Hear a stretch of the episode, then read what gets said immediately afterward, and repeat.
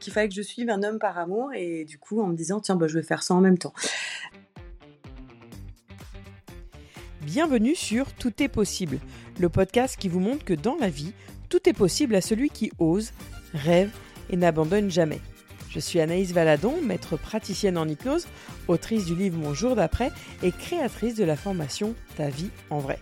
Je crois fermement que chaque individu a le pouvoir de surmonter les obstacles et ses rêves. C'est pourquoi ici, je vais vous partager des parcours inspirants, mais aussi des avis d'experts. Parce qu'après tout, tout est possible. Bonjour à tous et bienvenue dans ce nouvel épisode de Tout est possible.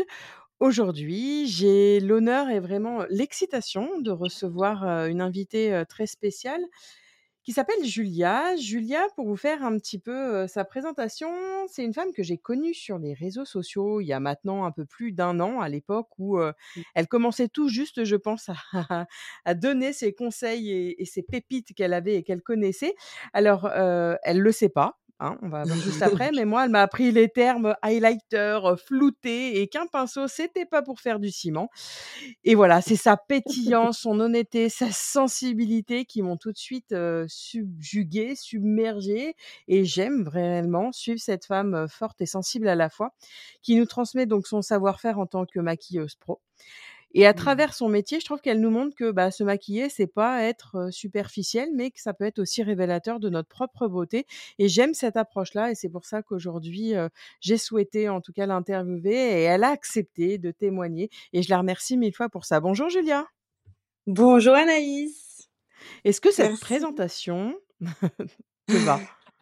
Elle me va extraordinairement bien. Je suis extrêmement touchée et je, je c'est même limite, c'est c'est comme si je ne le méritais pas. Donc, euh, c'est toujours mes petites croyances euh, limitantes qui sont là. Donc, euh, je suis très émue. Et merci beaucoup. Bah, merci encore à toi, vraiment. comme je te le disais juste avant d'enregistrer, je suis très honorée de t'interviewer justement pour cette sensibilité que, mmh, que tu présentes à travers les réseaux sociaux, ce naturel qui parfois peut je pense, et tu me diras si je me trompe, mais te creuser intérieurement parce que tu l'as dit juste avant, hein, mais mmh tu te poses des questions sur toi, qui tu es mmh. pour montrer, etc. Et, j'aime ce côté-là, j'aime cette honnêteté qu'il y a sur les réseaux sociaux. Donc merci encore une fois.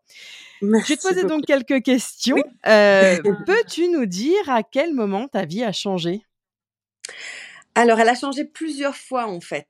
j'ai eu plusieurs étapes dans ma vie de changement, mais celle où elle a vraiment changé, c'est effectivement l'année dernière. C'est il y a à peu près un an. Et elle s'est mise en, grosse marche, on va dire, il y a deux ans, quand j'ai commencé des thérapies.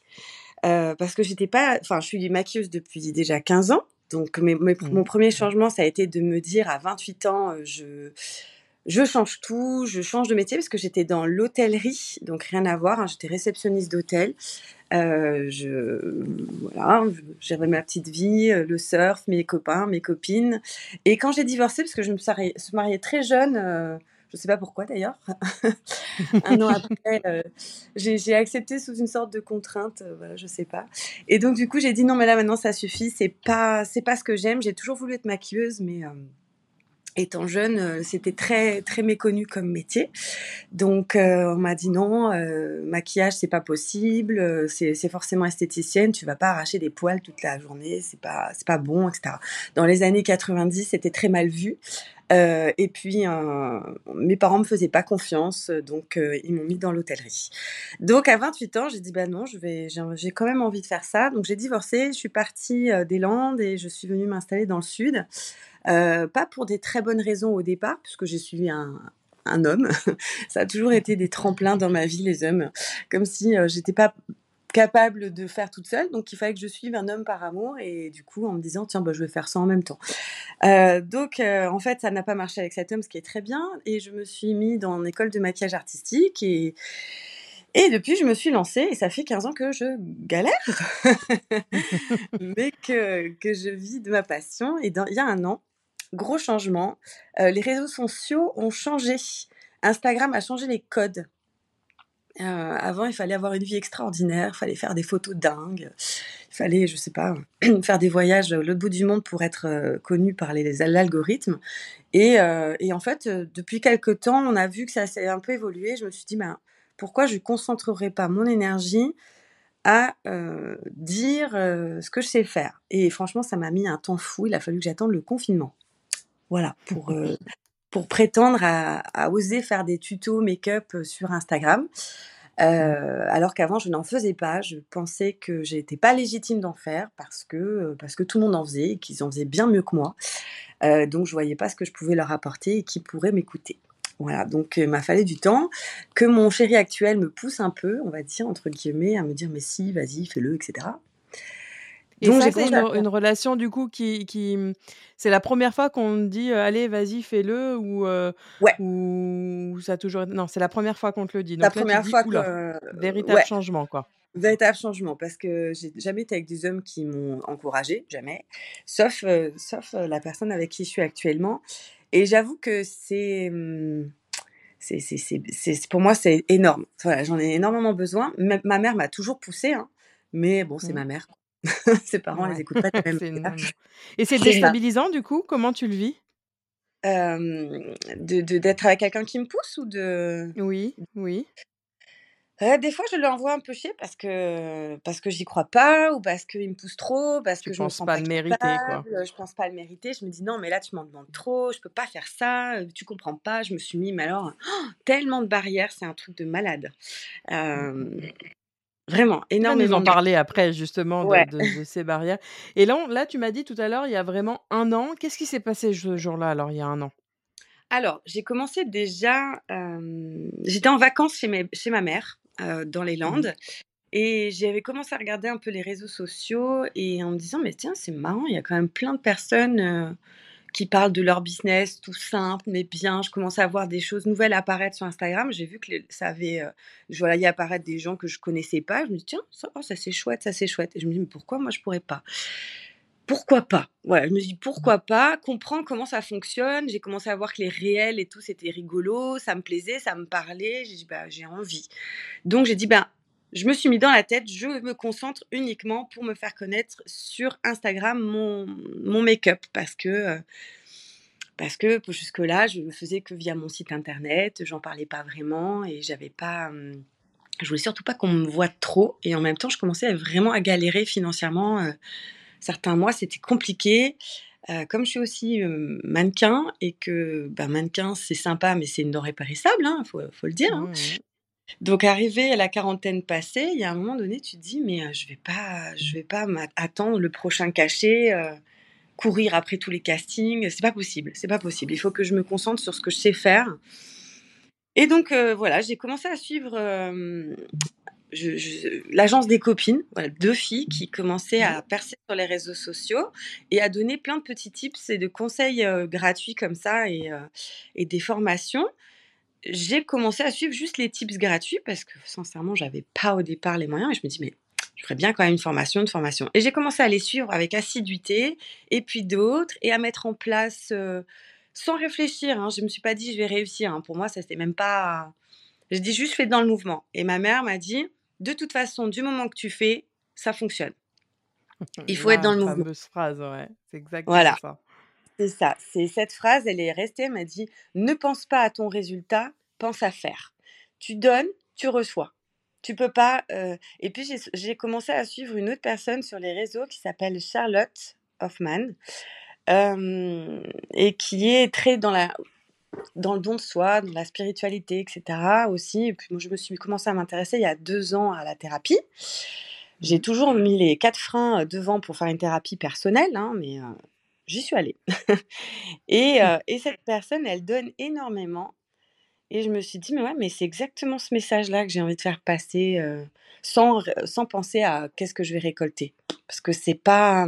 Je pense tellement pas le mériter des fois que je me suis dit, c'est pas grave, voilà. Je ne vais pas parler d'argent, je ne vais pas parler de. Et je vois ce, qui, ce et je vois ce, que ça donne. Et surtout, et je, je, fais en pensant à qui je suis, à ne pas me perdre. Ça a été difficile, hein. Euh, c'est pas évident. Des fois, de devoir affirmer un message, c'est pas évident. Mais en fait, j'ai commencé, et c'est tout bête, mais c'est quand les autres ont commencé à me donner leur énergie et leur retour très positif que ça m'a donné plus confiance de continuer. Mmh. C'est les autres, en fait. de moi-même, je vraiment pas. Mon copain qui m'a dit: «Mais regarde, c'est génial ce que tu fais, c'est bien». Il a continué à m'encourager et et c'est très important pour moi la, la vision d'un homme aussi qui m'accompagne. et vraiment, il m'a beaucoup boosté. Ma maman, bah, hyper fière, mais alors moi je me dis: «Je comprenais même pas ce qui se passe» et et j'ai continué à faire et en fait, c'est plutôt c'est la proximité des personnes il commençait à se créer un lien avec les personnes à qui je donnais des conseils comme ça sur Instagram, à faire des petits, euh, des petits tutos. Et j'ai eu tellement, tellement de retours, mais aussi très positifs. et, j'ai senti aussi beaucoup d'attentes, de, besoins, de, mmh. que je me dis, en fait, je suis dans le juste. C'est exactement ce que je voulais, aider les personnes qui, euh, à qui c'est compliqué, parce que le maquillage, c'est compliqué. C'est hyper compliqué. Oui, je confirme.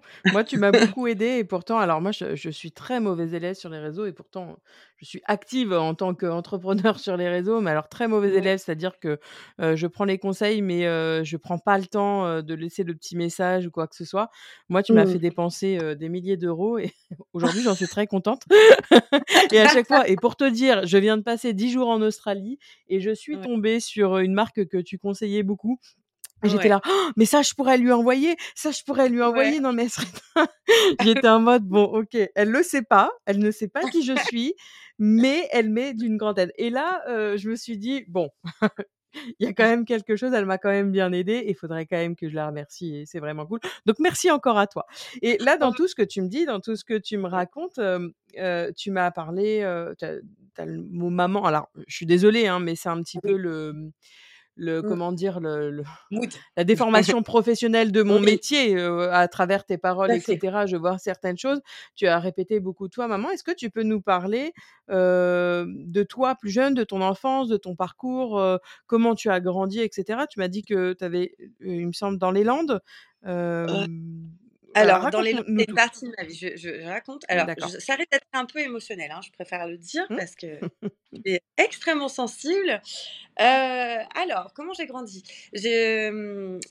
J'ai grandi avec mes parents jusqu'à l'âge de, de, de, 8 ans, papa, maman ensemble. Ils ont divorcé, j'avais 8 ans avec un schéma d'un père très comment dire on peut comment on peut dire ça?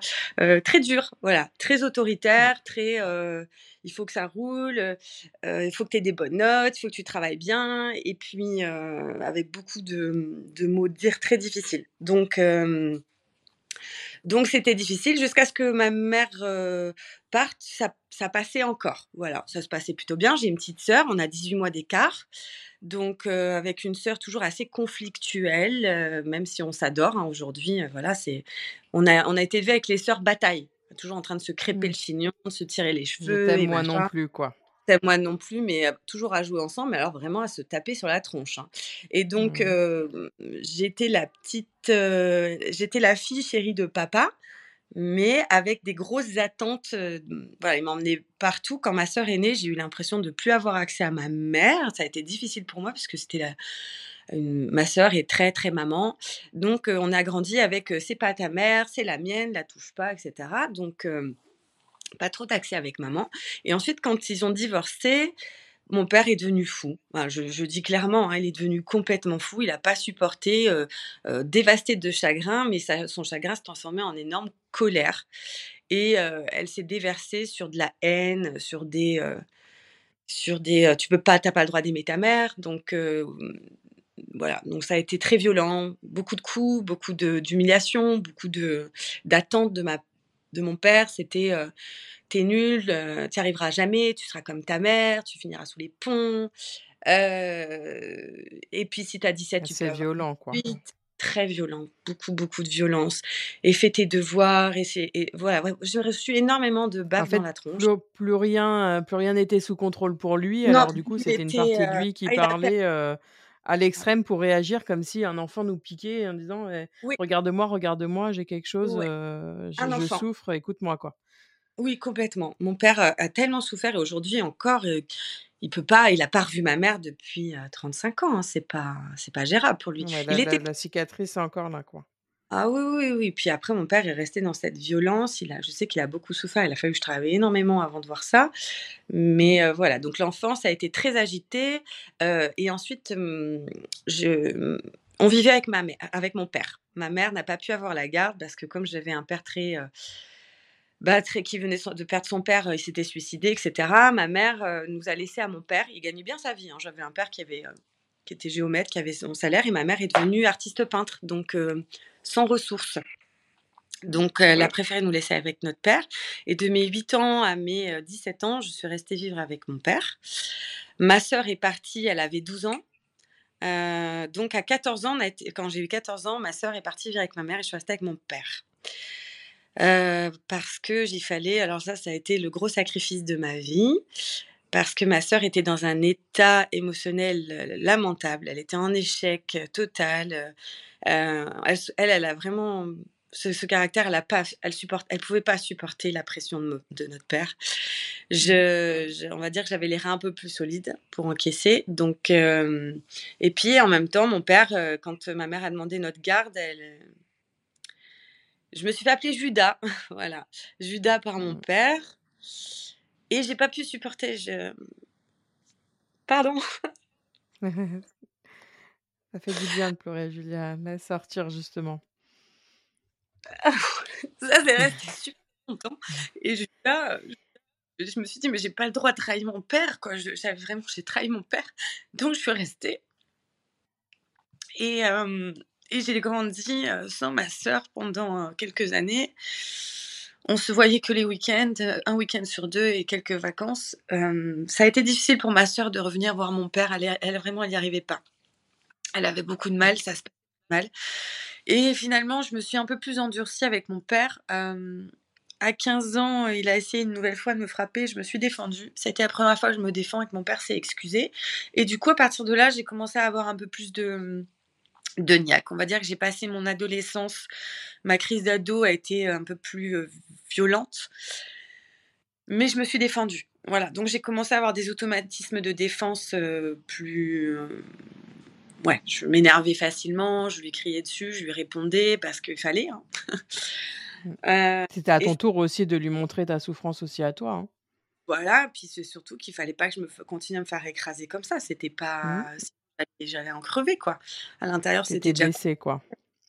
Bah oui, hein, j'étais, je me sentais nulle. J'avais redoublé ma troisième, ma deuxième, troisième se passait bien, mais c'est vrai qu'à chaque fois que j'avais des bonnes notes, euh, c'était jamais assez, quoi. C'était jamais assez. Donc j'ai l'impression que quoi que je fasse, de toute façon, c'était jamais assez. Et euh, je n'avais pas le droit de parler de ce que je faisais chez ma mère. Il fallait que je dise rien. je, tout était coupé. Il y avait une sorte de. Et puis quand j'allais chez ma mère, je devais absolument rien dire. Ma mère me disait surtout, tu dis rien. Pression sur les épaules de je dois rien dire ni chez l'un ni chez l'autre quoi.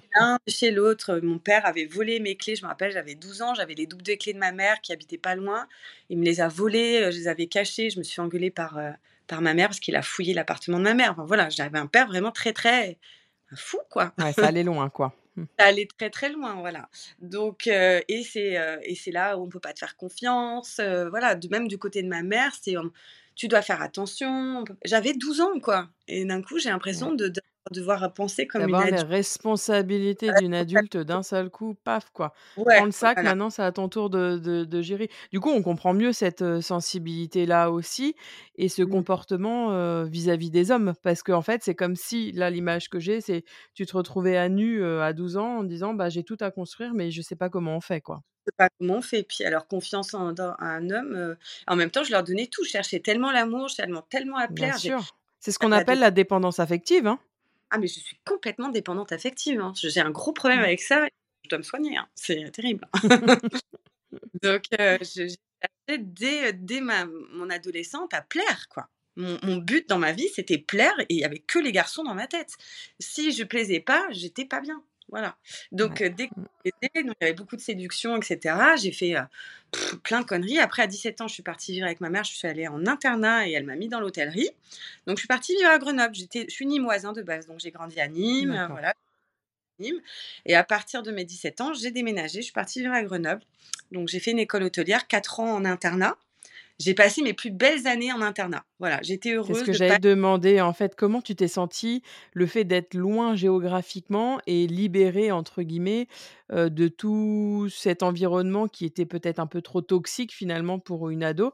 Comment tu l'as vécu du coup? Très bien? Bah, alors je l'ai vécu très bien dans ma tête comme une sorte de liberté, mais avec aucun Mmh. code. Aucun code, zéro, zéro code de limite. Bon, j'ai quand même créé mes propres limites, hein, il a fallu que je les cherche loin.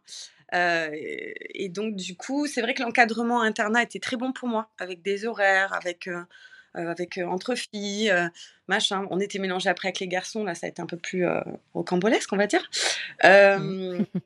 Mais ça a été un très bon cadre pour moi. Je s j'aimais pas rentrer chez chez moi les week-ends, en fait. J'aimais pas ça du tout.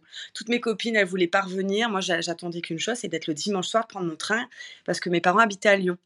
Donc je rentrais tout, tout, tout le temps à Lyon les week-ends et je me faisais chier avec mon beau-père qui me faisait chier, qui régentait et mon père bis en version euh, édulcorée, on va dire.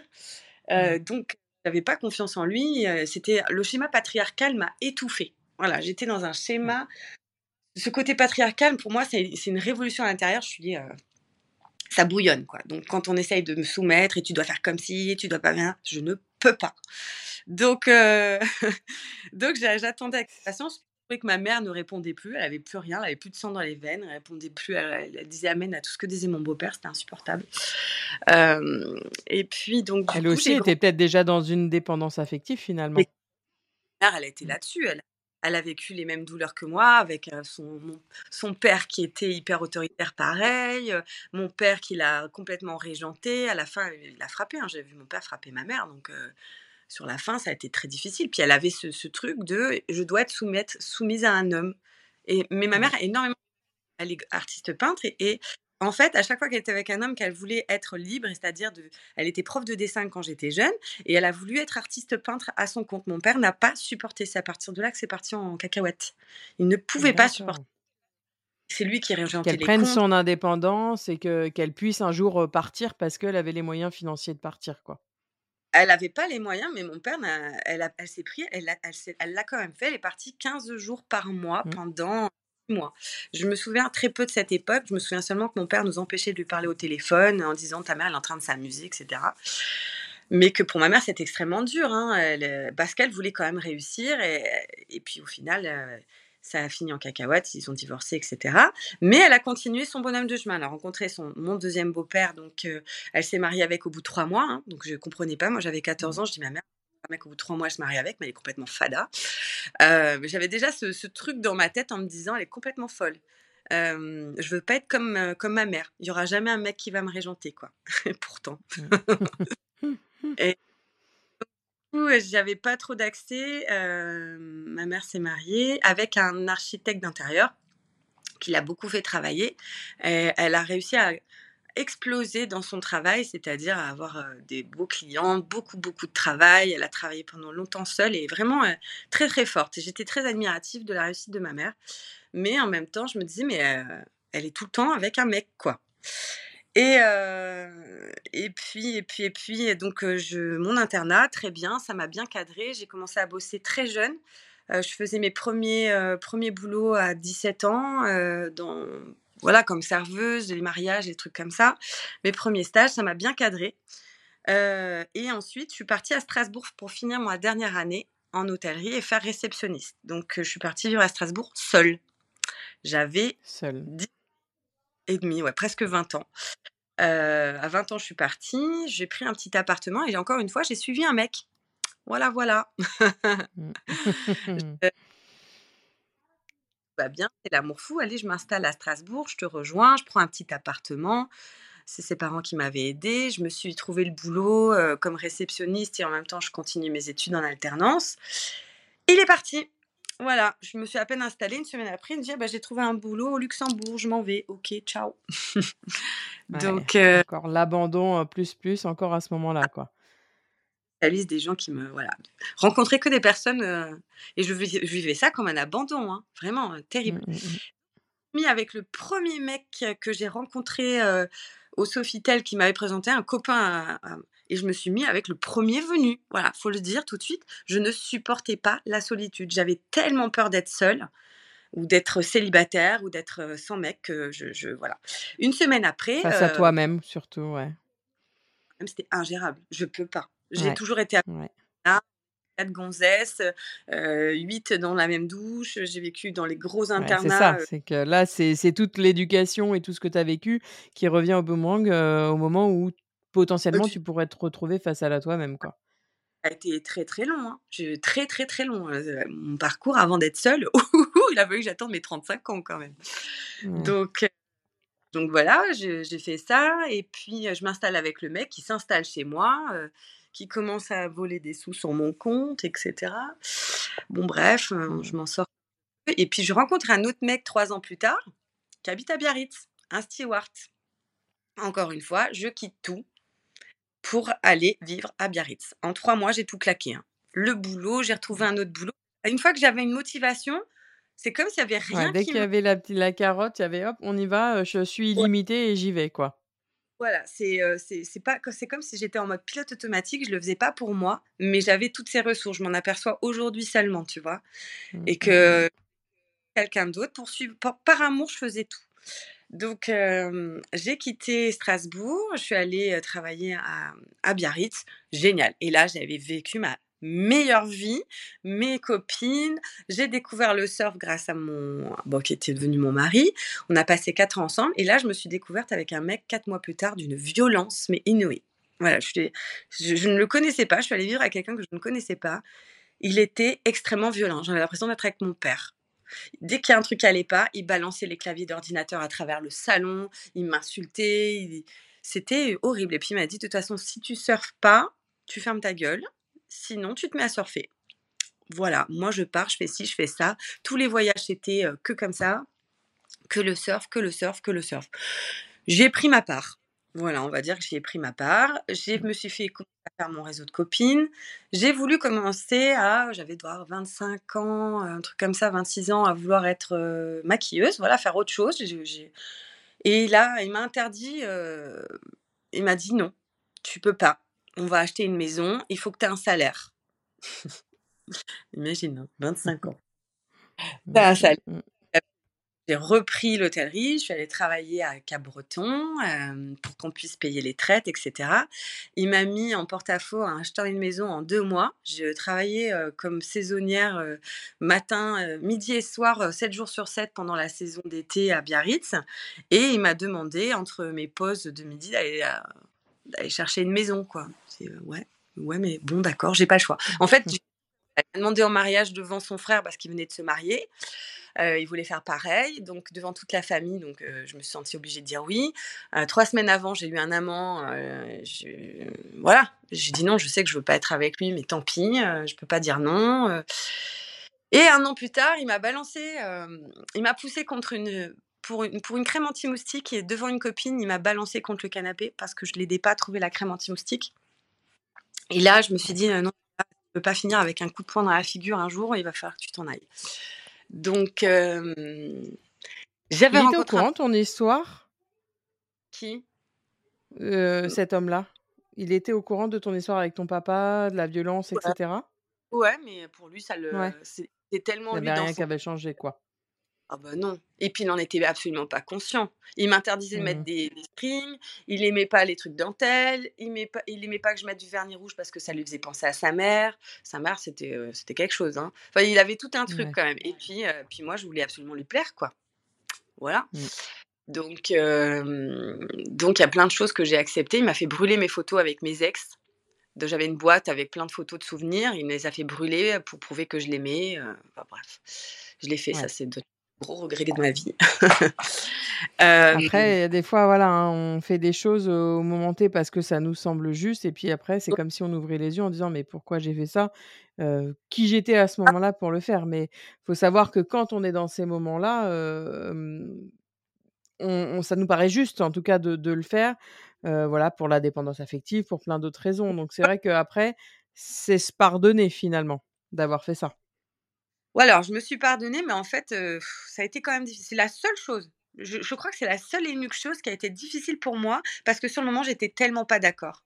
Et je et je lui ai dit: «Je suis Mmh. pas d'accord, pas, je veux pas. Mais alors montre-moi que tu m'aimes, montre-moi que tu m'aimes» et je crois que ça, c'est un truc de fou, cette prise d'otage, voilà. Je je c'était une prise d'otage. Mmh. Donc puis j'étais pas prête à être seule, hein. je, ne voulais pas être seule. Puis j'avais pas d'appart. Je vivais avec lui. Il me faisait payer les traites de son appartement. Il était propriétaire. Il me faisait payer la moitié. Je, gagnais 990 euros par mois. Il en gagnait 2000. voilà. Donc c'était vraiment avec un waouh, c'était violent. Mais bon, j'ai réussi, tant bien que mal, à avoir une super communauté d'amis, mes copines, mes meilleures amies. Le surf, ça, ça m'a sauvée, hein, vraiment, ça a été ma liberté. Et puis à 28 ans, j'ai tout plaqué. J'ai pris mon chat, ma Twingo, euh, avant le coup de poing et, et je suis partie. J'avais rencontré un footballeur, euh, un ancien footballeur de l'OM. Euh, qui était sur Cap-Breton et qui habitait Marseille. Je me suis dit, ah bah tiens, je vais partir vivre dans le sud, puisque je suis du sud à la base, je serai plus très loin je verrais peut-être mon père. Je m'étais un peu rabibochée avec lui, je le voyais très peu, hein, mais je m'étais dit, bon, t'as qu'un père dans une vie, etc. Puis ma mère habite en Suisse, donc je me suis dit, je verrai plus ma, ma mère. Je me suis inscrite en école de maquillage artistique. le mec en question bah, s'est blessé et est resté avec sa femme, hein, puisqu'il était marié, évidemment, c'est tellement mieux. Donc, re, re-abandon. Et je me suis mis en colocation. Donc je me suis trouvé une maison en colocation et là, on était quatre, deux, deux, filles et deux mecs, et dont le mec est mon colocataire qui est devenu le père de mon fils. Voilà. je... vite, en couple, hein, tu vois, rapide. Mais euh, bah écoute, j'ai vécu un an et demi en colocation, j'ai passé mon truc, etc. Je vis avec le père de mon fils qui, alors lui, euh, ne comprenait euh, rien au maquillage. Hein, ça l'intéressait pas du tout il voulait que je sois hôtesse de l'air. Donc. Les rêves masculins. C'est ça. Masculin, parce que du coup, était, j'étais, mon ex-mari était, était steward aussi, et je rencontre un autre steward, même compagnie, etc. Donc, je connaissais un peu ce milieu-là. Puis, je me dis, ouais, pourquoi pas? Et j'essaye, j'essaye le maquillage, c'est très difficile. Sincèrement, j'ai galéré je commençais à faire des petites gâches de make-up avec une photographe sur Marseille, mais pas de quoi faire gagner ma vie. je passe quand même mon examen pour être hôtesse de l'air, malgré tout. Je l'obtiens et là, je tombe enceinte. Donc je me dis, bah non, je vais pas voler, là, je vais quand même me consacrer au maquillage. Et j'ai passé énormément d'années, là, de temps à essayer d'être dans le maquillage. J'accouche, j'ai mon bébé, etc. Et là, je fais, je fais quelques gâches dans des studios de mode avec une photographe de Marseille qui commence à prendre son envol aussi. On va dire qu'on commence un peu en même temps. Elle a un bébé qui a exactement le même âge que le mien. Je perds beaucoup de poids, j'allaite longtemps, etc. et là, je suis mon petit 36 et elle me dit, tu sais, Julia, tu devrais faire quelques photos. T'as as le physique pour. T'as pas pensé à faire un peu de mannequinat, tout ça. Moi? Moi, mannequin, mais tu es folle. Je suis trop vieille, je suis le mérite pas. Jamais, jamais je me serais permise de mettre devant l'objectif. J'adorais, hein, dans ma, de, chez moi, faire la belle, euh, parler devant mon miroir, euh, poser, faire des selfies, pas de problème. Hein. J'ai mon côté euh, qui en rêve, tu vois. Mmh. Mais, mais dans la vraie vie, qu'on m'autorisait à me dire tiens, tu peux faire des photos. C'est l'autorisation de parce qu'au final, tu le savais, tu savais que c'est quelque chose qui te plairait. Ah oui, oui. Tu ah pensais pas le mériter, tu es trop ah nul, tu vas pas y arriver, tu vas pas réussir, trop, etc. grosse. Plus jeune, j'avais aidé une copine à passer un casting chez Elite. j'avais 18 ans, moi je mangeais bien, hein, j'avais le coup de, cuillère à Gendas qui était bien, voilà, j'avais 10 kilos de plus dans, les pantalons voilà, j'étais bien, j'étais replète, mais j'étais contente. Et là, je passe le casting avec ma copine. Je me suis fait rembarrer par la casteuse en me disant ah bah toi, t'aimes bien manger, hein, t'es comme moi. Hein, faudra perdre un petit peu de poids avant de repasser un casting. Si oh, tu veux, j'ai pleuré. ah ouais, non, mais d'une violence. J'avais 18 ans, donc euh, j'étais passée sur le journal comme ça parce qu'il prenait en photo. C'était un grand événement euh, que Elite Model passe, quoi. Et, euh, et, je crois que ça m'a tellement blessée à l'intérieur, je me suis dit, mais en fait, je suis moche et je suis grosse et je ne le mérite pas. Donc, quand j'ai eu 31 ans et que la photographe me dit, bah, vas-y, fais des photos, dans ma tête, je me suis dit, elle est complètement folle. Elle voit pas. Mmh. Mmh. et puis, elle, me dit, ouais. Au courant, elle sait pas ce qui va se passer, quoi. Allez, allez, mais pourquoi? Mais Après, je me sentais hyper gênée. Et j'ai dit, bon, ben vas-y. en fait, je suis toujours les flots. Si on me propose, je fais. Tu vois, j'ai mmh. toujours un truc comme ça. Donc je me suis mis devant l'objectif, on m'a proposé une petite robe en échange, j'ai dit ok, euh, j'étais bien coincée du cul. Hein. Après elle m'a, dit ben, faire quelques, euh, ah ouais non mais j'avais les zygomatiques qui, qui s'enflammaient, tu sais, j'avais toute coincée comme ça, que quand tu trembles devant l'objectif. Et puis, j'ai commencé à faire mes premières photos. Elle m'a dit: «Bah, viens, on fait un book» etc. Elle m'a mis en confiance et puis, j'ai commencé et un maquillage et en échange, je posais. Enfin, tu vois, on a fait plein de trucs et et en fait, ça m'a dégourdi, ça m'a détendu. Ça a été une photothérapie. Je me suis, et puis, je me suis pas à pas, en fait. C'est pas, «Allez, je me bouge et je fais tout de suite un book». C'est voilà, un petit truc et un petit truc et un petit truc qui finalement est devenu une habitude et maintenant aujourd'hui qui va devenir un trait de caractère parce qu'au final, maintenant, alors on n'est jamais 100 à l'aise, mais c'est connu pour toi maintenant. C'est connu, voilà. Après, ça a été inconnu. J'ai commencé à faire des photos avec d'autres photographes. Ça m'a mis à l'aise. De me voir le résultat en photo et me dire, tiens, je me trouve jolie. Et de savoir me maquiller, ah. ça a été un plus. Hein. Apprendre le maquillage. C'est à ce moment-là où tu t'es dit, je me trouve jolie? Ouais. Des fois, toute seule dans mon miroir, je pouvais me trouver jolie. Hein. Ça arrivait quand même. Hein. Mais jamais je me permets de le dire à quelqu'un que je me trouvais jolie. C'est mmh. inconcevable. Des fois, je me dis, ah tiens, là, je me trouve pas mal. Mais c'est bien d'être pas mal. Mais par contre, c'était toujours dans le regard des autres que j'étais jolie. Les hommes me le disaient souvent. Donc, si un homme me le dit, bon, bah ça va, c'est que tout va bien. Mais c'était pas réel. Tu vois, un homme me dit, je suis jolie, c'est juste que je lui plais, donc tout va bien. Ça me, ça me permet d'être. ça rassure, mais tu, tu le ressens pas non plus. Mais je le ressens pas de ton côté à toi, quoi. Mmh. Pas du tout. C'est en même temps, ça me donne une valeur physique, mais ça me donne pas une valeur autre. Tu vois, au niveau intelligence, j'ai pas un homme avant mon mec aujourd'hui qui me dise que je suis forte, intelligente, que je parle bien et que j'ai des choses à dire. Jamais. C'est mmh, ça, c'est mmh. tu vois. Donc, si tu veux, il y a quelque part une croyance qui était, il faut que je sois, il faut que je sois belle, faut que je sois jolie, il faut qu'on me, voilà. Et c'est compliqué. c'est compliqué. Du coup, il y a le mannequinat rempli une sorte de vide. Ça remplit et en même temps ça appuie tu vois. J'ai commencé le mannequinat, j'avais donc 31 ans, mais alors ça a été un, déferlement. D'un coup, ça arrivait d'un coup. Quelques photos, quelques défilés au bord d'une piscine, et puis je rencontre une casteuse, et puis je fais mes premiers défilés, salon du mariage, salon du chocolat, salon de tous les salons, voilà, les reportés. J'ai commencé à faire mes premiers gros défilés à Marseille, à Lyon, à, Aix-en-Provence, etc., à rencontrer un groupe de mannequins, mes premiers amis dans le sud et puis être porté dans cette espèce de chose où ben t'es un objet, une sorte d'objet en fait. Mais c'était c'était chouette, hein. J'ai fait des trucs que jamais jamais j'aurais pensé faire. J'ai trouvé ça enivrant. et je me suis trouvée jolie. Voilà, je me suis trouvée avec des personnes qui trouvaient que j'avais de la valeur, qui me trouvaient et en même temps, on appuyait toujours, bah non, t'es trop grande, t'es pas assez blonde, tes mèches ça va pas, t'es trop frisée, mmh. ça fonctionnera pas. Euh, euh, il faut que tu perdes du poids. Repartir sur un schéma que tu connaissais déjà dans ton adolescence, quoi. Ouais. Et puis, bah, malgré tout, j'ai une maman qui est toujours jeune. Mange pas ça, ça te donne de la cellulite. Tu verras quand tu seras grande. Et ça, c'était insupportable. J'ai réfugié dans la, dans la bouffe euh, quand j'étais jeune, mais de, de, fou, quoi. Donc, j'ai vraiment. J'ouvrais le frigo et, et je dévalisais les, les glaces. Moi, c'est mon péché mignon. Et encore aujourd'hui, quand je suis pas bien, c'est la glace. Je peux me jeter la glace, ouais. C'est vraiment l'aliment doudou, quoi.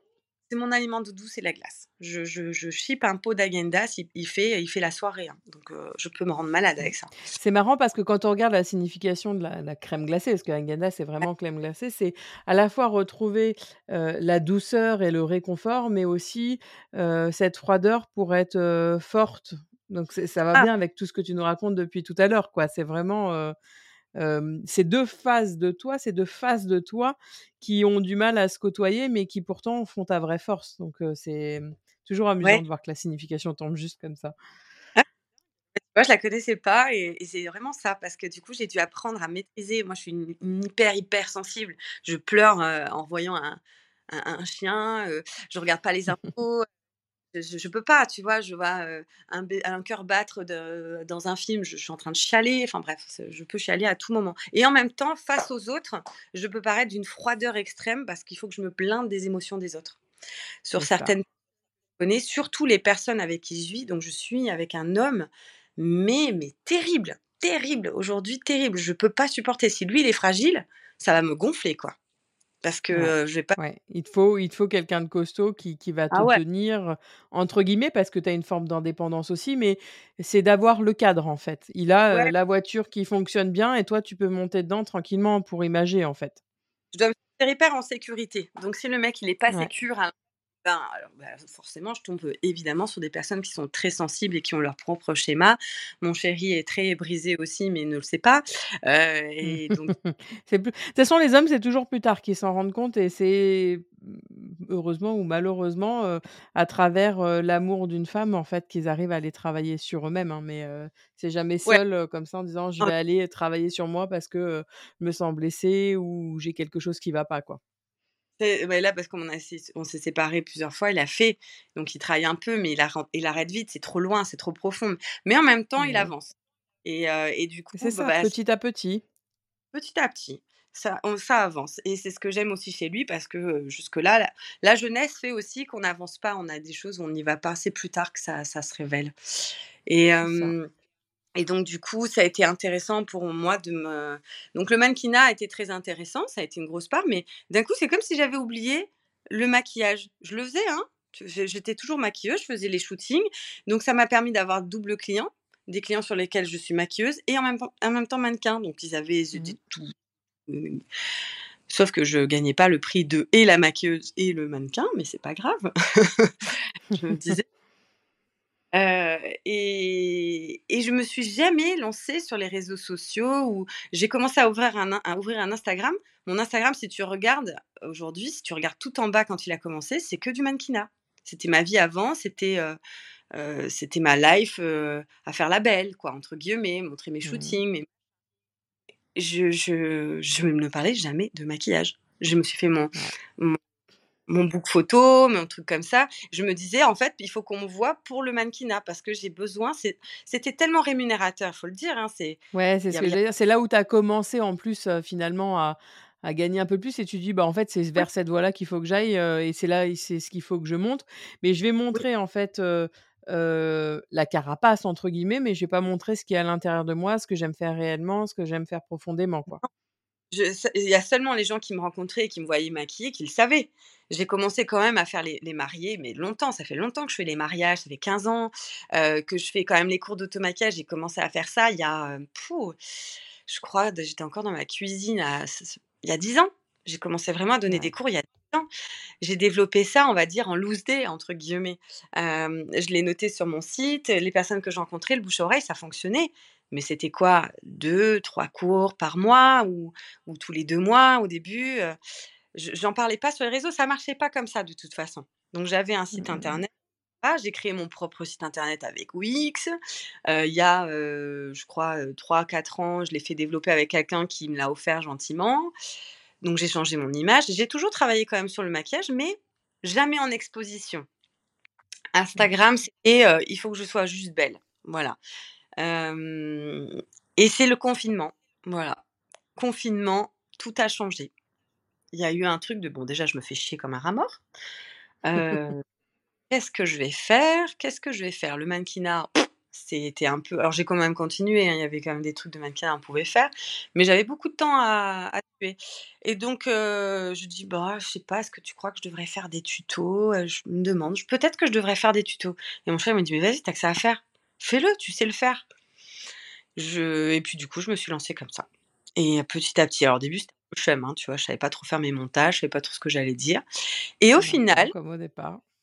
Voilà, au final, j'ai commencé à parler à, comme ce que je faisais avec mes cours d'automaquillage, parce que j'en fais quand même depuis longtemps, même si on ne le voit pas. Donc j'enseigne à maquiller aux débutantes et à tout le monde et les techniques depuis hyper longtemps. Ma passion, ça a toujours été de transmettre c'est comme si ça donnait une valeur. Bah, ça me donnait aussi de la valeur, puisque si la personne en face, elle me dit Ah, je me trouve belle, Ah, je me sens bien, Ah, je suis contente, j'ai appris quelque chose, et ben d'un coup, ça, ça, me, ça me donne un boost et une énergie. Et c'est pour ça que j'ai toujours continué. Le... Il, y a, il y a trois ans de ça, on m'a interviewé pour un, blog. Je, crois que j'ai encore, j'ai retrouvé ça hier pour te dire comme quoi c'est une drôle de coïncidence. et je relisais le, le, ce que j'ai disais et je disais toujours quand même que pour moi, je voulais me retourner vers le maquillage qui, avait, qui était ma passion profonde, ce que j'aimais le plus euh, et ce que je savais faire et qui n'aura pas de denrée périssable, qui ne peut pas péricliter dans le temps. Euh, euh, voilà, donc du coup, je voulais travailler ça pour aussi m'assainir financièrement, puisque bah, le maquillage, le, le mannequinage, j'ai envie de te dire, j'ai couru après des, des castings, des refus, le premier cachet qui passe. Alors oui, on te paye bien d'un coup, mais c'est pas toutes les semaines hein, que tu bosses. Hein. Mmh, mmh, mmh. Donc, des mois où je faisais 500 euros par mois, j'en avais un paquet, tu vois. Donc, quand tu as trois mois dans l'année où tu gagnes 500 balles, moi, j'ai vécu de la CAF. Hein. Je, sans la CAF et l'aide de ma mère financièrement, parce que ma mère, elle gagne très très bien sa vie. Maintenant, elle travaille dans, le, dans l'horlogerie de luxe, sur la peinture, etc. Grâce à elle, j'ai pu m'en sortir. Quand j'ai, quitté le père de mon fils il y a 8 ans, j'ai dû prendre un appartement toute seule. Et là, pour moi, c'était j'ai peur. je, me suis retrouvée en profonde. Euh, ouais, ouais, je, je, fumais à l'époque, je, je, faisais euh, quelques délires, etc. Et quand je me suis installée dans cet appartement que j'ai aujourd'hui depuis 8 ans, et quand je l'ai vu, j'ai dit, mais je mérite pas ça. Il fait 70 mètres carrés. Tant moi, habiter dans un 70 mètres carrés, avoir une chambre pour mon fils et tout, mais je peux pas me le permettre. Comment je vais faire? Je peux pas. Ma mère, elle m'a dit, non, non, Julia, je t'aide, il n'y a pas de souci, mais tu prends cet appart. Donc j'ai eu cet appartement grâce quand même malgré tout à la, ma propriétaire qui est une amie de ma mère. Sans ça, euh, je ne serais pas là. Vraiment, je lui dis merci parce qu'aujourd'hui, euh, j'avais absolument pas les moyens. En étant auto-entrepreneur et en n'ayant rien construit, hein, c'est comme si j'avais été une, tu vois, la cigale, la cigale et la fourmi? Mmh, mmh, mmh. Une grosse cigale, quoi. Une petite cigale qui chante bien, tu vois. Donc, euh, j'ai construit du vent. j'ai eu l'impression de construire du vent, mais en même temps d'avoir fait des choses extraordinaires, tu vois, d'avoir euh, été dans des yachts, des voyages, des machins, mais que du vent avec rien derrière. Et c'est ça qui m'a dit, euh, donc il y a 8 ans, je me suis installée là, toute seule avec mon fils. Et ça a été extraordinaire, une révélation pour moi, de vivre avec personne, quoi. De, de, me sentir capable. Je peux me suffire à moi-même, euh, je, je peux faire moi-même, euh, je peux gérer moi-même, que, que ça soit voilà la vie de tous les jours dans l'organisation, mais aussi, je pense, financièrement, sans compter sur quelqu'un ou sans que quelqu'un me dise quoi faire, comment faire, etc et, faire face à l'injustice qu'il peut y avoir aussi, parce que quand on est hypersensible, généralement, on s'attire, tant qu'on n'accepte pas cette hypersensibilité-là, on attire mmh. à nous toutes les situations d'injustice possibles et inimaginables. Ah, monstrueux. Et après, j'étais le père de mon fils était quelqu'un très doux, très calme et anti-conflit. Donc, on s'entendait très très bien là-dessus. C'était bien parce que moi, je montais et lui faisait redescendre rapidement. Mais par contre, il était aussi dans une grosse flegmatique et il voulait sur tellement pas de conflit du tout, il, il voulait rien gérer. Euh, et, euh, et, si tu vois, il dépensait. Il était tout le temps à la ramasse financièrement. J'ai tout le temps vécu avec des gens qui étaient des paniers percés, qui dépensaient, qui n'avaient mais jamais. Donc, si tu veux, la sécurité financière, c'était monstrueux. Horrible. Et là, d'un coup, j'arrive à être seule et à pouvoir me débrouiller avec le peu que j'avais. Vraiment, à arriver à me gérer, et j'ai senti que j'avais beaucoup plus de force que je pensais. Et que finalement, bah, compter sur moi, à trouver le boulot. Et là, il a fallu que je sorte les, les rames, quoi. Quand tu es tout mmh. seul, finalement, avec ton gamin et tout ça, il a fallu vraiment que je sorte les rames. Mais j'étais à 20% de mon potentiel. Je, suis encore. j'ai encore peur. Hein. Mais vraiment, j'étais. C'était mes prochaines questions, justement. Ouais. Savoir comment aujourd'hui tu, tu, te sentais, quoi. Ouais, ah voilà, je me sentais. Alors déjà, je trouvais que j'avais de la force. J'ai commencé à faire des thérapies aussi. Euh, j'ai mmh toujours fait des thérapies énergétiques. Voilà, je faisais de la kinésiologie. La kinésiologie a été une grosse aide parce que quand je me suis séparée du père de mon fils, j'ai fait un mélanome sur le, sur le mollet. Euh, donc là, le corps qui parle, bien évidemment. Le corps qui parle. Alors moi, c'est que la peau, hein, euh, tout le temps. Hein, les, les, papillomavirus, hein, les verrues. Quand j'étais jeune, j'en avais partout sur les mains et les pieds. Les, les, les, voilà. Et là, ça a été mélanome. Donc moi, la peau, elle réagit très fort. Et du coup, j'ai fait de la kinésio. J'en faisais déjà un peu avant, mais là beaucoup, parce qu'il était hors de question qu'on revienne me charcuter dans, ce, dans ce truc. Pour moi, avoir une cicatrice qui fasse 5 cm sur, la, sur le mollet, c'était inconcevable. J'ai dit j'y crois pas, je j'y crois pas. Je, sais que je suis pas malade, je sais que non, je vais combattre ça. Il n'y a pas moyen. Euh, je suis, euh, j'ai du mal avec la médecine, euh, la médecine traditionnelle. Heureusement qu'elle existe, on est bien d'accord. Mais j'aime travailler le fond du problème, quoi. Donc, je me suis dit, moi, je veux plutôt travailler dans le fond. Et il en est sorti des paquets de merde, hein, un gros paquet.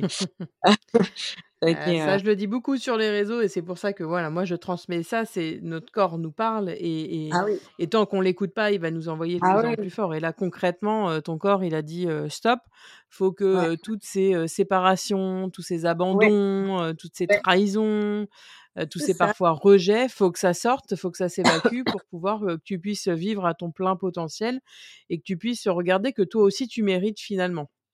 Ouais, c'est ça, et de mériter. Mais c'est surtout qu'en fait, la signification qui est sortie ce jour-là en kinésio, c'est la main, c'était côté gauche, côté mon père.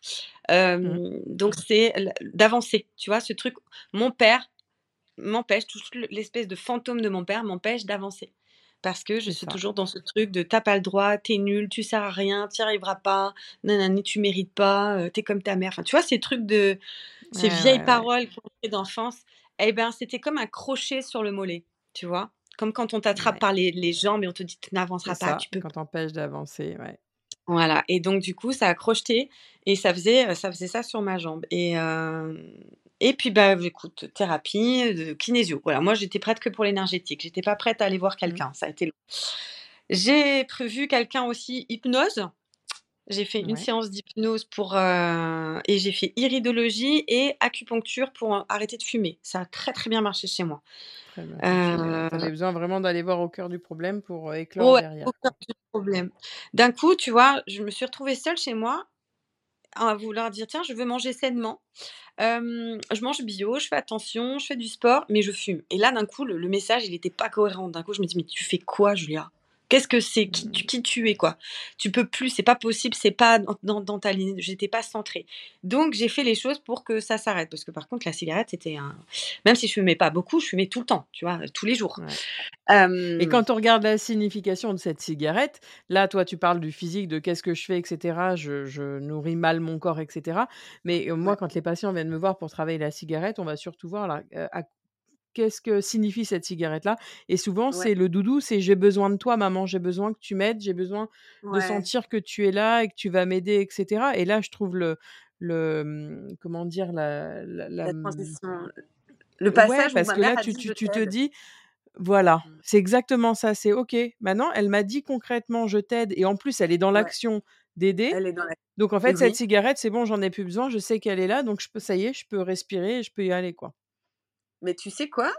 Tu viens de m'apprendre un truc là, je viens de le comprendre parce que j'ai, étant jeune, ma mère ne m'aidait pas.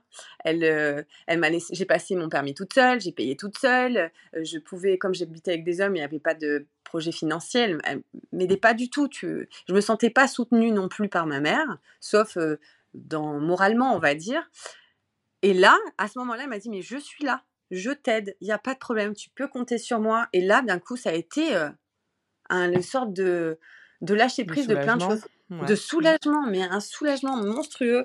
Je, ma mère a fait beaucoup de thérapie pendant des années, des années. Elle continue. Hein, et c'est quand elle a commencé à soigner ses mots que ça a aussi commencé à soigner les miens.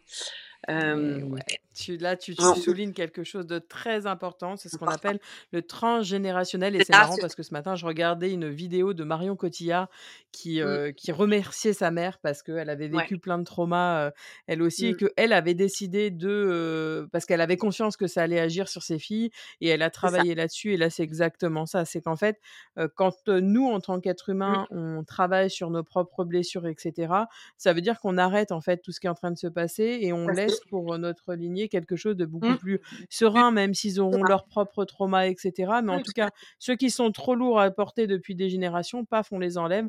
Et, parfois, c'est le travail et ça débloque. Et ça mmh. débloque des nœuds. Et comme on travaille ensemble, on avait. Du coup, j'ai commencé vraiment la kinésio il y a plus de 10 ans et j'ai toujours continué. Et là, maintenant, je suis en SEA avec un travail énergétique ayurvédique, pareil, un peu en kinésio. Et j'ai commencé il y a deux ans avec la thérapeute de la même que celle de mes parents, avec des thérapies de groupe. J'ai commencé la thérapie individuelle. Et là, elle travaille aussi beaucoup dans, dans pas dans l'hypnose, mais dans le où tu dois descendre dans l'intérieur de toi-même, donner des images, etc. Euh, elle me demandait de, voir mon image de ma colère, comment la représenter, quelle image elle avait, à quoi elle servait, qui est-ce qu'elle défendait. Et en fait, d'un coup, ça fait des cheminements incroyables. Et j'ai commencé à faire des grosses, grosses thérapies de groupe, quatre par an, euh, parce qu'il fallait vraiment que je débloque des trucs monstrueux, on va dire, des grosses pensées, des schémas limitants. Et depuis que je fais ça, c'est ça qui m'a lancé l'année dernière. Je me suis senti l'énergie de dire je peux. Et voilà, donc j'ai fait des stages. ça fait comment je me vois, comment je me prends en compte, comment me traiter avec bienveillance, travail axé sur l'accueil en présence, comment sentir les, quels sont aujourd'hui mes repères et mes guides intérieurs pour m'orienter dans ma vie. Enfin voilà. Donc j'ai fait des gros travaux comme ça. Et le groupe est exceptionnel. Je pensais pas. Je déteste. J'ai très peur avec les gens. Il hein, faut le savoir. Mmh. Euh, je, je revers de l'hypersensibilité. voilà. Donc moi, quand tu me vois dans une foule, je, ne vois pas. Hein. Je suis myope, donc en général, je mets jamais de lunettes et je porte pas de lentilles parce que je me sens dans un contre-champ et ça me rassure. Donc mmh. souvent, les gens me disent, mais en fait, tu es hautaine, tu nous as pas vus. Non, non, je vous vois pas. C'est comme si je vous voyais pas, ça me fait du bien. et c'est comme s'il ne voyait pas parce que tu veux pas te montrer du coup. C'est je ah! suis caché. C'est un peu comme l'enfant qui est derrière le rideau et qui dit je suis caché alors qu'on voit les pieds quoi. Ouais. C'est ça. On me voit pas. Alors, on peut me voir sur les réseaux sociaux, sur une scène. C'est ce que j'allais dire. Du coup, comment tu as vécu ça, le fait d'être vu? Parce qu'aujourd'hui, tu es quand même pas mal suivi. Enfin, moi, j'ai vu carrément. Moi, j'ai quand j'ai commencé à te suivre, tu devais avoir 4000 abonnés. Et je me souviens de la réflexion que je me suis faite en me disant cette fille-là, dans peu de temps, elle va exploser. Et j'ai vu, et en fait, je te jure, quand je regardais les vidéos tous les jours, je voyais ça augmenter, ça augmenter. Je dis, ça y est, ça y est, la, la percée, elle va oser se montrer, elle va y aller. C'est marrant que j'ai eu cette, cette impression-là dès le départ, quoi. Marrant parce que tu n'es pas la seule. Il y en a beaucoup qui m'ont dit, mais toi, tu vas marcher. Et je, ne les croyais pas. Je me dis, mais ça va bah exploser, ça exploser, tu vois? Bah, là, dans, par rapport à tout ce que tu me racontes, en fait, tu vois surtout une mauvaise estime de soi, quoi. Toi, t'es pas oh, capable, tu vas pas faire, etc., quoi. Je dis, je suis moins intéressante qu'une autre. Quand je vois les autres, souvent, je me dis, mais oh, comment elles font? Mais elles sont trop fortes. Mais waouh, j'adore, j'adore. Je me dis, mais. Et après, un jour, ma mère m'a dit un truc hyper intéressant. Elle m'a dit, on adore chez les autres que ce qu'on a déjà en soi. Mmh. Et tout à fait ça. ah ouais? Elle me dit, tu peux, si tu aimes ce que tu, vois chez une autre personne, c'est que tu l'as en toi. Voilà. Et c'est pareil quand tu la détestes. C'est forcément quelque chose que tu n'as pas voulu voir en toi. Donc, euh, je me pose quand même des questions. Je me dis, alors oui, euh, ok, il faut que je pose des questions. Donc, je vais aller faire la thérapie. Voilà, voilà. Euh, je, je, suis descendue dans des trucs que j'ai pas du tout, du tout, du tout aimé aborder. J'ai sorti des vieux dossiers, genre Bon, je vais le dire là, mais voilà. Donc en janvier, j'ai un sorti en thérapie un viol. Je me suis fait violer, j'avais 18 mmh. ans et je ne m'en souvenais pas. Voilà, pour moi, c'était une mauvaise expérience, juste que je pouvais pas écouter Bachung sans vouloir me suicider, quoi. Quand j'écoute Bachung, j'ai envie de il faut éteindre tout de suite le bordel, tu vois. Et quand c'est sorti, bah, ça a été d'une violence, mais jamais, je, je suis restée bloquée du dos pendant trois mois. Plus les réseaux qui explosait en même temps et ça m'a fait hyper peur. Donc, je t'explique pas la violence au niveau du dos. Trop de charge, trop de. C'est trop dur, quoi. Et là, ça va vachement mieux. Et je crois que quand le, ce viol est sorti, ça m'a débloqué sur un truc assez, assez fort. Voilà, ça a débloqué, ça a fait une sorte de chemin. Ça a fait, ouais. Euh, un et, chemin. ce qui est marrant, c'est que là, du coup, par rapport à, aux réseaux sociaux, on voit encore le lien. C'est que quand on subit un viol, donc on, a, on a attaqué ton intimité. Mmh. et, là, les réseaux sociaux, ça peut être paru comme ça. C'est parce que mmh. d'un seul coup, tu mets à te partager. sans trop y croire, à partager ta vie, tu dis c'est pas grave, il n'y a mmh. pas grand monde qui voit, et puis d'un seul coup, tu te trouves avec 40 000 personnes qui connaissent tous tes moindres frégisses, qui ont l'impression de te connaître depuis toujours, alors que toi, toi, tu sais même pas qui sont derrière leur écran. Et, ah. le lien est, assez fort que ça ressorte là, alors qu'il y a cette explosion d'abonnés sur les réseaux sociaux, quoi.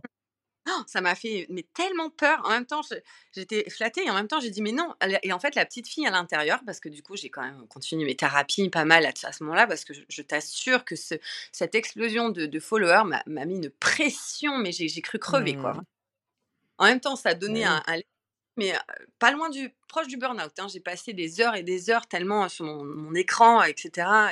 Et, avec cette peur au ventre en me disant mais qu'est-ce que qu'est-ce que je vais pouvoir ressortir? Ils vont pas me trouver, ils vont trouver que finalement c'est pas bien, ils vont ils vont partir. Qu'est-ce que ah, qu'est-ce que je vais faire? Et là on refait face à toutes les blessures. Ils vont m'abandonner, ils vont me dire que je suis pas assez. Donc moi je me mets la pression à publier toujours plus de contenu, toujours mieux, toujours plus, etc. Mmh. Bah pour être aimé, pour être vu et pour pas être rejeté. Et là c'est mmh. toute ton histoire que tu nous racontes depuis tout à l'heure, qui est en un instant, paf, qui ah remonte avec cette expansion. Ah, mais c'est terrible. Et en fait, ça te fait travailler deux fois plus. L'avantage, c'est qu'une fois que tu es là-dedans, tu n'as plus le choix de devoir travailler sur toi si tu veux continuer à avancer, que ce soit gérable émotionnellement sur du long terme et viable. Parce que tu peux vraiment aller t'engouffrer dans un truc, mais pas loin du burn-out. Hein. Et puis de, devoir mmh. accepter tous les boulots et dire oui, et puis d'accord, et puis finalement tu t'aperçois que tu peux pas. Moi là, j'ai dû prendre un, peu lever le pied voilà, je suis humaine euh, et que émotionnellement, de d'enseigner tous les jours, de devoir, euh, euh, parce que moi j'aime, je, donne énormément. J'avoue, j'aime, j'aime beaucoup ça et je, je lâche pas la personne tant qu'elle n'a pas, elle a pas intégré, etc. mais ça m'épuise, ça me vide. Tu vois, j'ai du mal à me protéger de ça. Je sais pas comment on fait, je sais pas faire. Voilà. Donc, d'un coup, je me dis, je vais crever, je vais crever. Comment je vais faire? Mmh, mmh, mmh, Là, ça va donc j'apprends à gérer petit à petit, je continue mes thérapies, je continue mon SEA euh, et surtout à travailler sur cette espèce de dépendance affective que j'ai parce qu'elle me, elle me pourrit aussi pas mal, tu vois? Je suis hyper indépendante et en même temps hyper dépendante affective. Donc il y a un truc qui marche pas avec mon homme, c'est compliqué parce que lui, il est très dépendant aussi, il aimerait qu'on vive ensemble, etc. Et moi, je, c'est un refus catégorique. C'est, euh, j'y arrive pas. Je, ça m'oppresse. C'est la peur, hein, voilà, c'est la peur d'être oppressé que de revivre toutes ces choses-là finalement. Et c'est pas ah qu'une question d'amour, c'est la peur là pour l'instant qui fait que bah, tu es bloqué et tu n'arrives pas à respirer. Non, non, je peux pas. Et puis voilà, je le vois deux, trois jours ensemble, vider de la vaisselle. quand je retrouve son pot de crème, il a pas rangé au bon endroit, ça me rend dingue. Je peux, je peux pas. Je sais que celle au milieu de c'est moi qui l'ai fait. C'est pas quand j'ai mon fils, je le gère, c'est à moi de l'éduquer, mais pas mon mec. J'en ai marre. Ouais, bah voilà. Donc tu vois, après la quarantaine, je trouve que ben on est obligé de passer par des phases où on est obligé d'aller dans fouiller dans le fond. C'est impossible autrement. Je je je serais pas allée à la thérapie, je serais j'aurais pas fait ça déjà. Je j'aurais pas osé. Vraiment pas. C'est bien que tu soulignes l'importance de, excuse-moi, je t'ai coupé, l'importance de, des thérapies, que ça soit de la kinésio, de l'hypnose ou même voilà, des trucs un peu plus poussés comme les constellations familiales ou même l'astrologie. ça permet de, de, sortir de ces vieux démons. Alors parfois, on va rester des années avec ces vieux démons et on va pas ah. vouloir les sortir parce qu'il y a une forme de sécurité, etc. Mais un jour, on se dit stop, là, ça prend trop de place dans ma vie, ça me bloque trop, il faut que j'aille plus loin. Mmh. Donc c'est pour ça que moi je conseille à voilà, tout le monde, peu importe le choix que vous faites sur la thérapie, osez pousser les portes, osez demander de l'aide pour justement vous libérer de ces vieux blocages. Quoi. Ah oui, mais c'est tellement important parce que en fait, c'est des automatismes et le cerveau est tellement habitué à vivre comme ça qu'il va aller automatiquement se rassurer en revivant la même chose. Et, la vie, elle va t'apporter tout le temps sur un plateau, tant que tu n'as pas voulu le voir et comprendre que ça vient aussi de toi et pas de l'autre, euh, elle te la ramène sur un plateau en version boomerang dix fois plus fort. quoi. Et donc, j'en ai marre. C'est ça. c'est les hommes en général. Voilà. Donc du coup, je me soigne, ça prend du temps, mais ça va mieux. Donc les pensées limitantes. Donc comment tu te sens euh, aujourd'hui justement? Alors, ça va beaucoup mieux, ça va beaucoup mieux, mais toujours, tu vois, j'ai encore ce côté de si ça se baisse au niveau des visibilités, si ça, je sais que il va falloir que je trouve des solutions. Ça va pas aller. En fait, j'ai peur du demain. J'ai encore peur de. Ah, je me sens encore un peu effrayée hein, malgré tout, mais. Mais c'est ton leitmotiv aussi pour y arriver finalement. Y arriver. Parce qu'en tant, tant qu'hypersensible, finalement, tu as peur, mais tu y vas. Et tu te prouves que tu es capable. Hein. J'ai toujours fait ça. C'est j'ai peur, mais j'y vais. Et, et, en fait, je fais un sport comme ça. Je, fais, je, je suis surfeuse et, je fais du skate. Et j'ai toujours été. Mais alors, à chaque fois que je vais dans l'eau ou qu'il y a des grosses vagues et tout, ça. J'ai peur, mais j'y vais. Mais j'ai peur, hein, mais j'y vais. Et en fait, euh, je me rends compte que je peux j'ai cette force, tu vois, j'ai vraiment ce truc qui fait que je me permets de mettre dans des fois dans des situations, franchement, là cet été, je me suis empalée sur mes dérives. Je t'explique pas les bleus que j'ai depuis trois mois sur les cuisses, mais pas grave, j'ai continué. J'ai continué à surfer. Tu as, réussi, tu l'as fait, c'est beau. Voilà. Et qu'est-ce que tu dirais à la, à la petite fille de, de 6 ans que tu étais? Qu'est-ce que tu lui dirais? Oh, Je vais pleurer. Euh... C'est à chaque fois ce, que, ce que me demande ma thérapeute de faire et c'est très difficile. je lui dirai déjà que je l'aime. et ça, c'est très important qu'elle sache que je l'aime, euh, qu'elle est capable, euh, qu'elle est intelligente, qu'elle est forte, euh, qu'elle va douter toute sa vie, mais c'est pas grave, elle aura toujours euh, quelqu'un sur qui compter et que je serai là pour elle, que je l'écouterai, euh, qu'elle a un potentiel énorme et qu'elle elle peut faire tout ce qu'elle Pardon. C'est hyper dur. Ben, juste déjà que je l'aime, quoi, et que, et que je l'écouterai, et qu'elle est très forte, très intelligente. Elle est plus intelligente que. Et elle sera intelligente toute sa vie. Et qu'elle est. Euh, euh, et que je la soutiendrai. Voilà. Que, qu'elle peut briller et qu'elle peut réussir. Qu'elle a le droit. Elle mérite, elle a le droit. Et et ça, pour moi, déjà, c'est difficile de dire. Mais je l'ai entendu. C'est, on voyait que c'est, bloqué, c'est difficile à, à dire et à entendre. Bah là, quand ma dernière thérapeute, elle m'a dit, il faut que tu ailles te faire faire un massage tous les mois parce que tu le mérites et tu as le droit. Je me suis mise à pleurer. Donc, c'est mmh, encore mmh, mmh. pas voilà, prendre soin de moi. j'ai l'impression de le faire, mais il y a, waouh, ça prend plein de temps. Ça prend du temps. Et puis prendre soin de soi, prendre soin de soi, c'est pas que bien manger ou que se faire masser ou que aller chez le coiffeur. ça passe par toutes ces phases-là. Prendre soin de soi, c'est s'offrir un moment à rien faire, c'est aller faire du sport quand on a envie, c'est prendre un instant pour dessiner ou même écrire. Enfin, ça passe par tellement de choses qu'il est important en fait de mmh, de prendre tout ça en considération. C'est pas l'un ou l'autre, c'est l'ensemble des actions qui va faire la réussite. Ouais, tout à fait. Et, et, voilà, le chemin peut être un peu périlleux, mais on y arrive. On est, on en fait, le seul message que je pourrais faire vraiment dire, c'est qu'on est plus fort que ce qu'on nous dit ou ce qu'on pense. On, est, on a une force en nous, elle est juste dingue, à condition de, et eh ben, de, de travailler sur ses pensées limitantes et de, de se faire aider. Parce que seul, seul, c'est un peu comme si on voit toujours les défauts des autres, mais alors les siens, des fois, on a du mal. Hein. C'est mmh, très mmh, mmh. facile. Et quand les personnes ont un problème, on arrive souvent à déterminer, à voir un peu, mais quand ça nous arrive sur nous, c'est compliqué.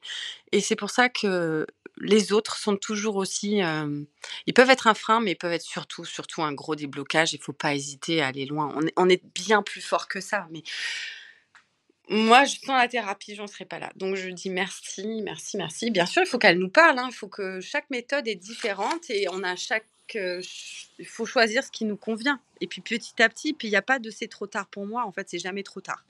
Je pense que la vie, elle est faite. Merci beaucoup en tout cas, euh, Julia. Excuse-moi, je t'ai coupé. La vie, elle est faite de. La vie, elle est, elle est toujours faite de moments et elle est, c'est toujours les bons moments. C'est jamais ou trop tôt ou trop tard. C'est le bon moment. Génial. Merci beaucoup, Julia, pour ce partage qui m'a à la fois usé les zygomatiques et à la fois serré l'estomac et le cœur, tant c'était profond et inspirant. Je suis persuadée que voilà ce que tu viens de nous raconter et tous ces petits conseils, ils vont être précieux, que ce soit pour les éditeurs, mais j'en ai pris aussi pour ma part.